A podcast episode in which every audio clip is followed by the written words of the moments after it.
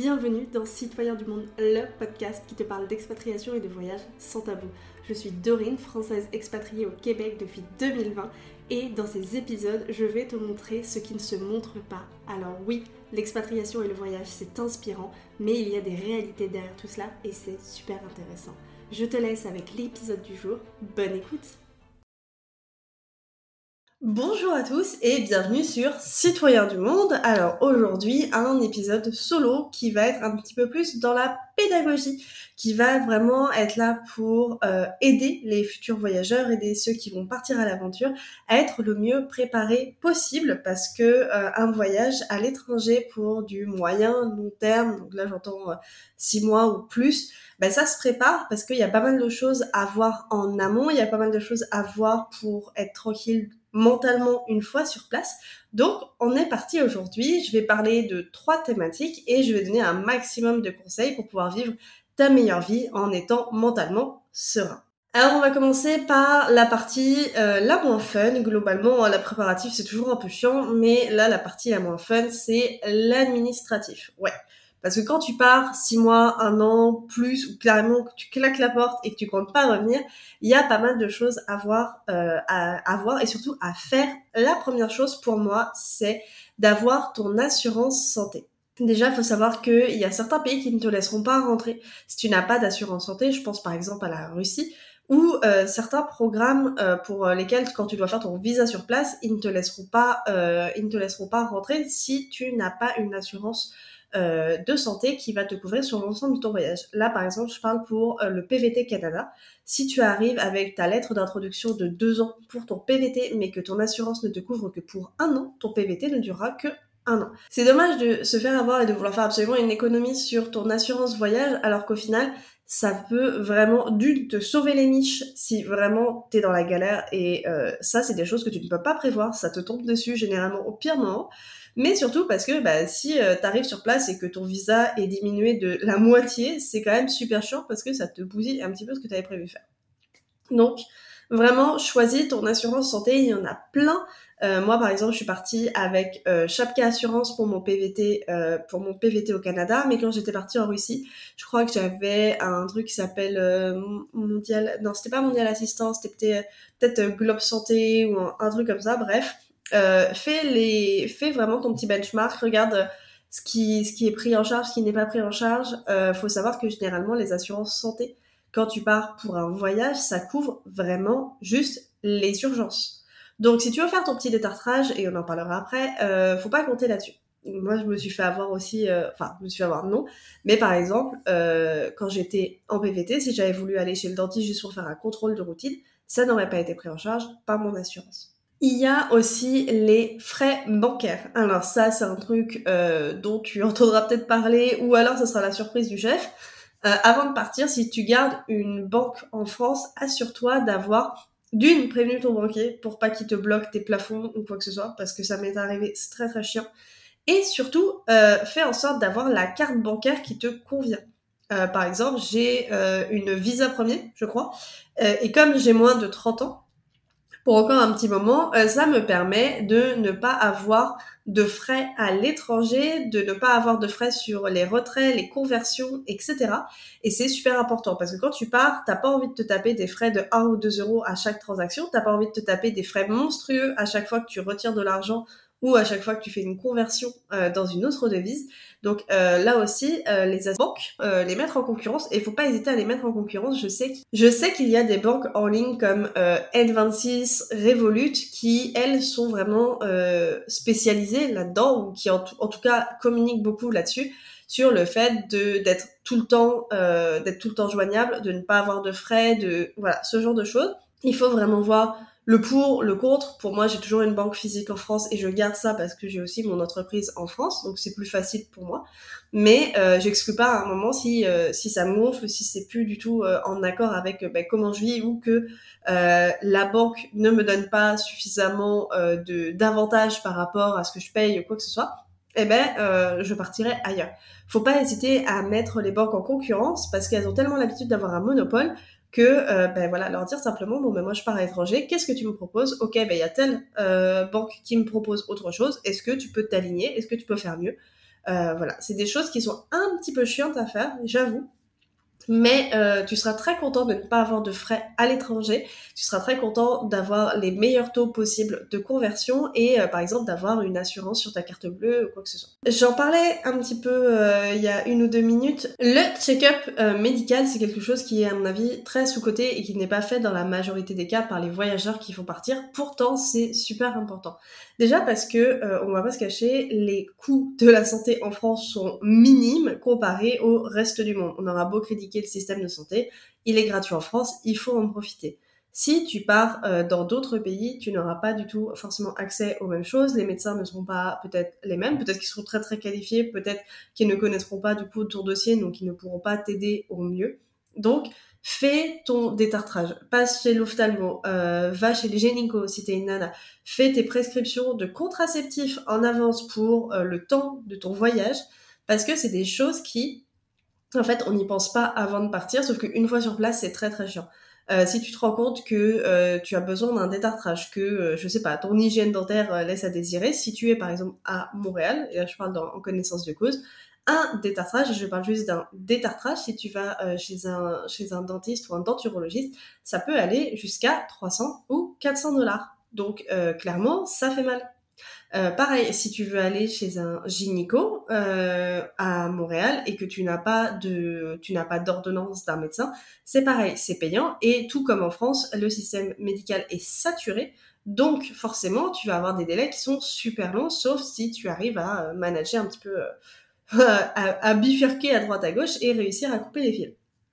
Tout ce que je veux te dire, c'est que si tu as l'occasion, que tu es dans ta vie de tous les jours et que tu veux partir, vraiment, euh, prends un moment pour aller chez ton médecin traitant, vérifier tes vaccins, vérifier que tout va bien, faire une prise de sang. Ces, ces choses-là sont vraiment euh, importantes pour partir en ayant vraiment la tête libre et te dire, ok, ben, tout va bien, maintenant ça c'est bon, tout est fait, j'ai pas à m'en occuper pour un bon moment, sauf en cas d'urgence. Et ça, c'est très très cool une fois que tu as la tête libre. La quatrième chose, c'est euh, de prévenir tous les services administratifs que tu quittes en fait la France pour éviter qu'il te court après. Là encore, je parle en connaissance de cause. Euh, je ne l'ai pas fait, ou en tout cas, euh, les services n'ont pas communiqué entre eux parce qu'il me semblait pourtant bien l'avoir fait. Prévenir les impôts tu pars. Par exemple, moi, j'ai vu à un moment dans mes mails que les impôts, ça faisait deux ans qu'ils me couraient après pour une, une taxe d'habitation ou une redevance télé ou un truc comme ça. ça fait plus de trois ans que je suis partie de France, donc en fait, c'est juste que les services n'ont pas communiqué entre eux quand je suis partie. Et euh, bah, en fait, on courait toujours après. Et j'avais beau prévenir, euh, je l'avais déjà prévenu quelques années auparavant que je partais, et pourtant ils étaient genre, ah bah oui, mais nous, on l'a pas su. Ok, sauf qu'en fait, euh, j'avais pour, pour eux une dette de 400 euros qui courait, et ils étaient là en train de me, menacer et tout. J'étais bah, en fait, les gars, je suis partie, donc théoriquement, c'est nul. Ça, ça s'annule, c'est pas possible. Donc une fois que j'ai communiqué, c'était ok, mais faut prévenir les impôts, faut prévenir EDF, tout est gardé en fait, euh, vraiment. Si vous quittez un logement que vous louez, gardez votre euh, le papier là qu'on a à la sortie, je me rappelle plus du nom parce qu'on l'a pas ici.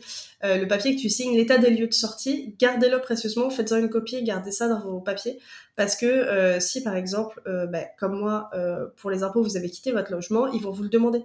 Donc si vous n'avez plus de contact avec votre propriétaire, que ça s'est mal passé ou quoi que ce soit, ben, vous l'avez dans le cul. Euh, voilà, désolée pour euh, l'expression, hein, mais c'est vraiment comme ça que ça me vient. Moi, j'ai dû courir après ma propriétaire avec qui je m'entendais très très bien, et heureusement, j'avais gardé son contact en lui disant, ben, bonjour madame, j'ai besoin de mon état des lieux sorti, je suis sûre que vous l'avez, moi je l'ai pas, mais les impôts me courent après depuis deux ans et je de m'en.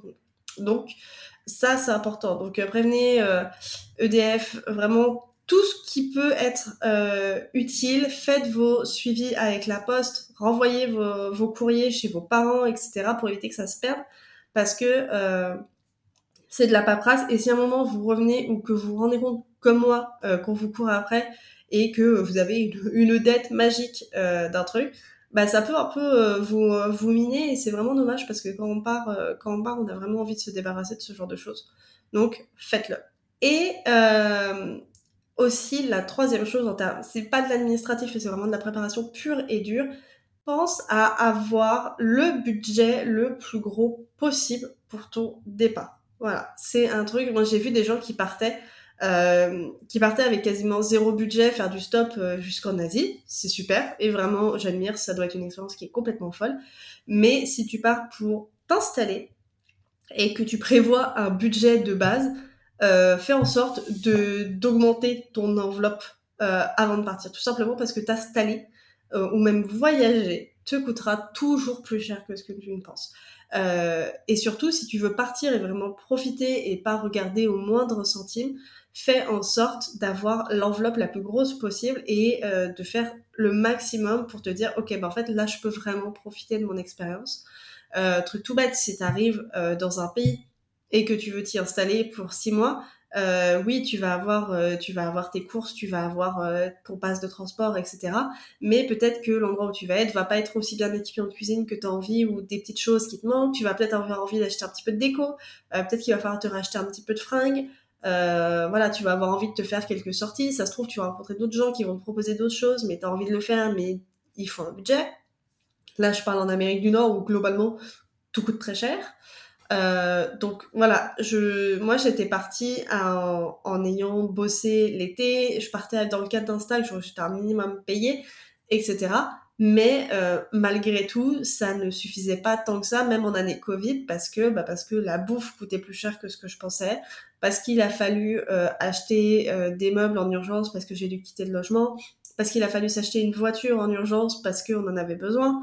Voilà, il y a des choses euh, que tu ne prévoiras pas euh, il y a des choses qui vont arriver sur le fait et il va falloir gérer sur le tas. Donc, euh, si l'argent est vraiment un pôle euh, qui va être vraiment euh, fixe ou euh, assez assez rétréci, fais en sorte au maximum d'augmenter ton enveloppe. Ça peut être, moi j'avais fait, j'avais vendu des affaires avant de partir, j'avais fait des ventes vintage sur sur sur internet avant de partir, j'avais fait des ventes vintage, j'avais euh, on avait vendu nos meubles, on avait voilà, on avait fait plein de trucs justement pour augmenter au maximum l'argent qu'on avait pour partir, pour dire ok ben là on peut gérer s'il y a une merde qui arrive et euh, faut avouer que ça nous a quand même bien sauvé les miches, surtout en 2020 quand on est arrivé au, Québec. Autre chose dont on parle peu sur euh, le départ, vraiment au moment où tu vas partir de France, c'est gérer le côté émotionnel.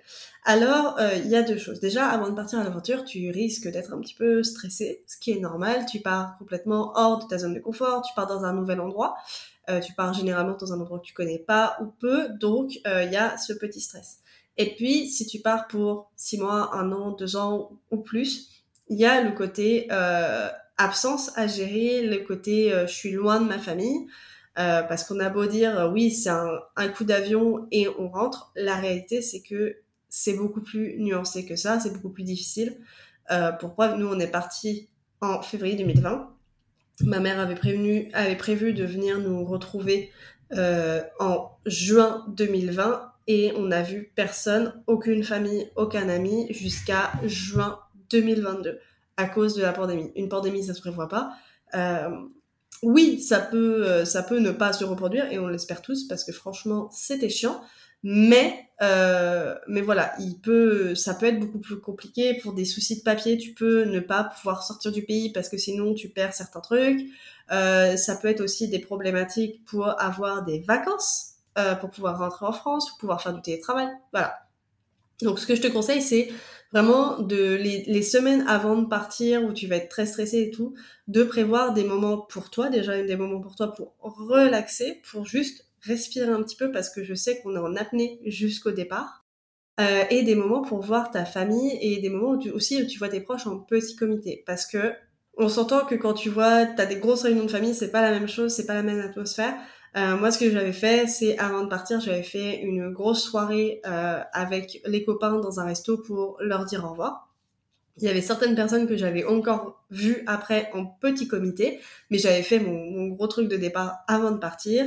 Et euh, dans les derniers jours, en fait, on s'est vraiment, en fait, avec mon mec, on, s'est posé un petit peu tous les deux, on a resserré le cocon et euh, ben, en fait, on a juste vu euh, nos parents, notre famille super proche et on est parti.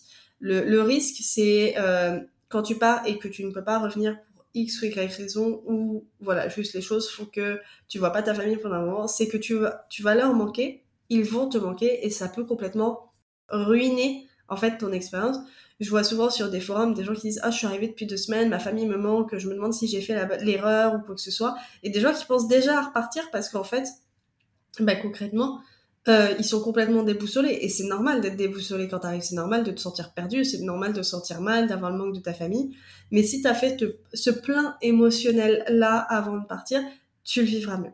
Euh, faut s'attendre à pleurer beaucoup. Euh, moi là, je rentre en France dans au moment où je tourne cet épisode, je vais rentrer en France dans une semaine. Euh, je sais que je vais passer mon temps à pleurer en arrivant, en repartant. Euh, donc voilà, faut faut juste s'y attendre. C'est beaucoup d'émotions, faut les accueillir, ça va faire du bien aussi, euh, mais ça va arriver. Et euh, il y a aussi quelque chose dont on parle peu, je trouve, c'est que quand tu pars, tu perds des gens. C'est euh, t'as beau essayer de faire des trucs, tu perds des gens tout simplement parce que la vie fait le tri, parce que loin des yeux, loin du cœur pour certaines personnes, les choses font que tu vas plus parler avec des gens au quotidien que d'autres, que des gens que tu côtoyais tous les jours au final vont devenir complètement des étrangers parce que tu ne prends pas le même chemin de vie, parce que eux n'ont pas forcément envie de faire l'effort de venir te voir ou de ne serait-ce que de continuer à te parler et parce que bah toi tu fais aussi ta vie et tu te rends compte que finalement vous n'aviez pas tant de choses en commun c'est pas grave. C'est ok et c'est normal. La vie fait le tri. Partir, ça te fait grandir. Partir, ça te fait euh, découvrir plein de choses, évoluer. Et il y a des gens en fait qui font partie de ta vie à un instant T, qui ne font pas partie de ta vie à un autre instant. Euh, moi, ça m'est arrivé. Ça fait trois ans que je suis partie. Il y a des gens euh, à qui je ne parle pas ou plus. C'est pas qu'on a un mauvais terme. Si je les vois, je vais être très contente, mais juste la vie fait le tri et ils sont plus dans mon cercle proche comme euh, ce fut le cas à une époque, tout simplement bah, parce que voilà, euh, finalement, moi je fais mon truc, eux ils font leur truc et les deux sont très bien, mais juste on n'a plus rien en commun. Faut savoir que quand toi tu vas vivre des choses qui vont être euh, pour eux ou pour toi même extraordinaires, des, trucs de dingue, je sais pas, aller voir les baleines, te réveiller, voir les aurores boréales, je sais pas, vivre plein plein de trucs eux euh, sont dans leur routine. Toi, tu acceptes de sortir du cadre, de prendre des risques et de vivre des choses extraordinaires. Eux sont dans leur routine et il y a des gens à qui euh, bah, tu vas créer des jalousies. Il y a des gens à qui ça plaira pas. Il y a des gens qui vont essayer aussi de d'être vraiment dans le négatif. La vie fera le tri. Voilà, faut faut l'accepter. Je sais que c'est dur. Il y a beaucoup de gens qui le vivent très mal. Ça. Euh, moi, j'en avais, j'en parlais à une amie euh, qui est rentrée en France avant de repartir et euh, qui me disait mais comment tu fais en fait? Parce que parce qu'en fait, je rentre, les deux premières semaines, je me rends compte qu'il y a plein de gens qui ont envie de me voir, et après, chacun fait sa vie. Et j'ai l'impression qu'en fait, il y a des gens avec qui j'ai plus aucune connexion, ni quoi que ce soit. Bah, c'est ok. C'est juste, ça fait chier à certains moments, mais faut l'accepter, et surtout, euh, ne pas s'en formaliser, parce qu'en fait, euh, bah, c'est comme ça, il y a des choses sur lesquelles tu n'as pas de, tu d'emprise. Enfin, mes derniers conseils pour le moment où tu as pris l'avion, c'est bon, tu es parti, tu as fait le plein euh, d'amour, d'amitié avant de partir, tu, as eu ta dose, tous tes papiers sont faits, tout est prêt, voilà, maintenant tu es, à peu près paré. L'arrivée sur place. Je te conseille vraiment de prendre pour les deux, trois premiers jours, au moins, si ce n'est la première semaine, une auberge de jeunesse, un Airbnb, une petite location sur la courte durée. Pourquoi? Tout simplement parce qu'il y a deux choses. La première, c'est que euh, chercher à louer quelque chose sur du long terme dans un endroit que tu connais pas, euh, c'est aussi prendre le risque de te retrouver dans des quartiers qui sont finalement pas super bons, pas euh, pas comme tu l'imaginais ou pas en fait qui ne correspondent pas à tes standards. Et ça c'est chiant une fois que tu t'es engagé sur 2, 3, 4, 5, 6 mois, 1 an. Euh, et la deuxième chose, c'est que c'est la porte ouverte à l'arnaque. Alors ça peut très bien se passer. Par exemple, pour moi, ça s'est très bien passé quand je suis arrivée au Canada. Euh, je suis arrivée euh, à Bois-Châtel, à Québec, et c'était super bien passé. Le seul truc, c'est que, ce que je veux dire, ça s'est bien passé. Notre, la propriétaire n'avait pas essayé de nous, nous, arnaquer ni quoi que ce soit. Par contre, on est arrivé dans un logement où la locataire était partie, n'avait pas fait le ménage. C'était dégueulasse, mais vraiment dégueulasse et euh, t'arrives et t'as ça à gérer. C'est-à-dire que nous, on avait 120 euh, kilos de bagages éclatés, mon mec venait de se faire opérer, etc. Et on n'avait pas de, on n'avait pas de quoi nettoyer et c'était vraiment cradingue, quoi. Euh, et heureusement, c'est le voisin qui nous a dépanné. Mais à avoir une location de courte durée, ça, on n'aurait pas du tout eu à s'en préoccuper. Et la deuxième chose, c'est qu'il y a des gens en fait qui vont essayer de vous arnaquer parce que vous serez les nouveaux arrivants, parce que vous ne connaissez pas les codes, parce que vous ne connaissez pas les lois et parce que on vous voit un petit peu comme un porte-monnaie.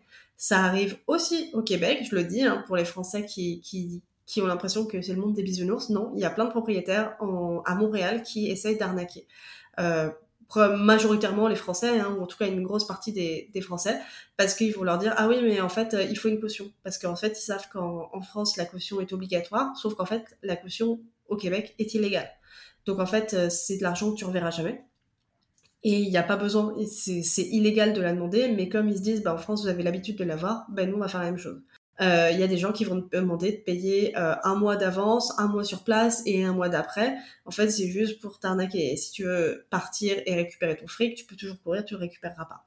Donc, euh, je te conseille vraiment de te mettre dans une dans un truc courte durée pour te dire, ok, je vais découvrir les endroits, je vais regarder un petit peu comment ça se fait, je vais regarder les quartiers que j'aime bien et après seulement je vais louer. Euh, la deuxième chose, c'est de prendre une carte SIM locale ou d'avoir un forfait à l'international. Moi, j'ai Free toujours, hein, parce que j'ai voyagé, donc je peux toujours le, je peux toujours garder. Mais prendre une SIM euh, locale avec surtout un numéro local. Tout simplement parce que tu vas beaucoup plus te fondre dans le paysage quand tu donneras un numéro de téléphone local que si tu gardes ton plus 33, machin truc, où là, ils vont directement te catégoriser comme l'étranger et en plus, ce numéro de téléphone-là, si tu es sur place, euh, en fait, les gens t'appelleront pas parce que pour eux, ce sera comme un appel à l'étranger.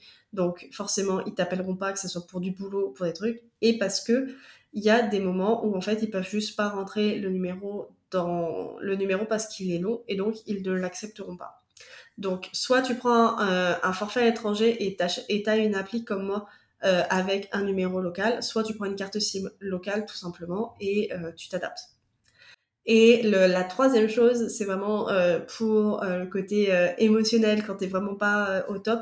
Moi, je te conseille de partir avec un plein de photos, photos papier, pour pouvoir en fait décorer un minimum l'endroit dans lequel tu seras, peu importe où tu es. Moi, j'ai un énorme tas de photos avec lesquelles je suis partie et qui a fait, en fait, qui fait partie intégrante de notre déco, peu importe euh, l'appartement dans lequel on est, peu importe l'endroit où on est, j'ai toujours cette enveloppe de photos avec euh, du tape et euh, je mets ça et dès qu'en fait j'ai ces photos, c'est bon, je me sens à la maison parce que j'ai les choses qui me rappellent chez moi, j'ai les choses qui me rappellent des souvenirs, j'ai les photos de mon mec, de paysages dans lesquels on a été, de voyages, etc.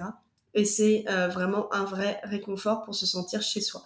Parce que le risque, c'est bah, tu pars de ton pays, tu rencontres euh, plein d'autres gens, mais tu es loin de ta famille, tu es loin de tes habitudes, tu es loin de tes codes euh, socioculturels. Donc si tu peux avoir un petit point d'ancrage, euh, ne serait-ce que euh, par des photos, par un mur de photos, tu verras que ça changera la donne au moment où tu seras vraiment en train de, de, pleurer parce que ça va pas, parce que ça arrivera, ça arrive à tout le monde. Donc je te conseille de partir avec un petit stock de photos. donc pour finir avec cet épisode, je te fais la checklist avant le départ. Donc, pense à bien vérifier que tu as ton visa, ton permis de travail, que ton passeport euh, n'est pas expiré ou quoi que ce soit. Euh, prends une assurance santé. Fais en sorte d'avoir une carte bancaire ou une banque internationale pour avoir le moins de frais possible. Euh, prends un forfait international ou une carte SIM locale et un super gros stock de photos pour te réconforter. C'est les cinq gros points que je te conseille d'avoir. Sur ce, je te laisse, je te dis à mercredi prochain avec un nouvel épisode et je te souhaite une bonne journée. Cet épisode t'a plu? Alors mets-lui une note 5 étoiles dans ta plateforme de podcast favorite et mets-moi un commentaire. Sur ce, je te retrouve très vite. Salut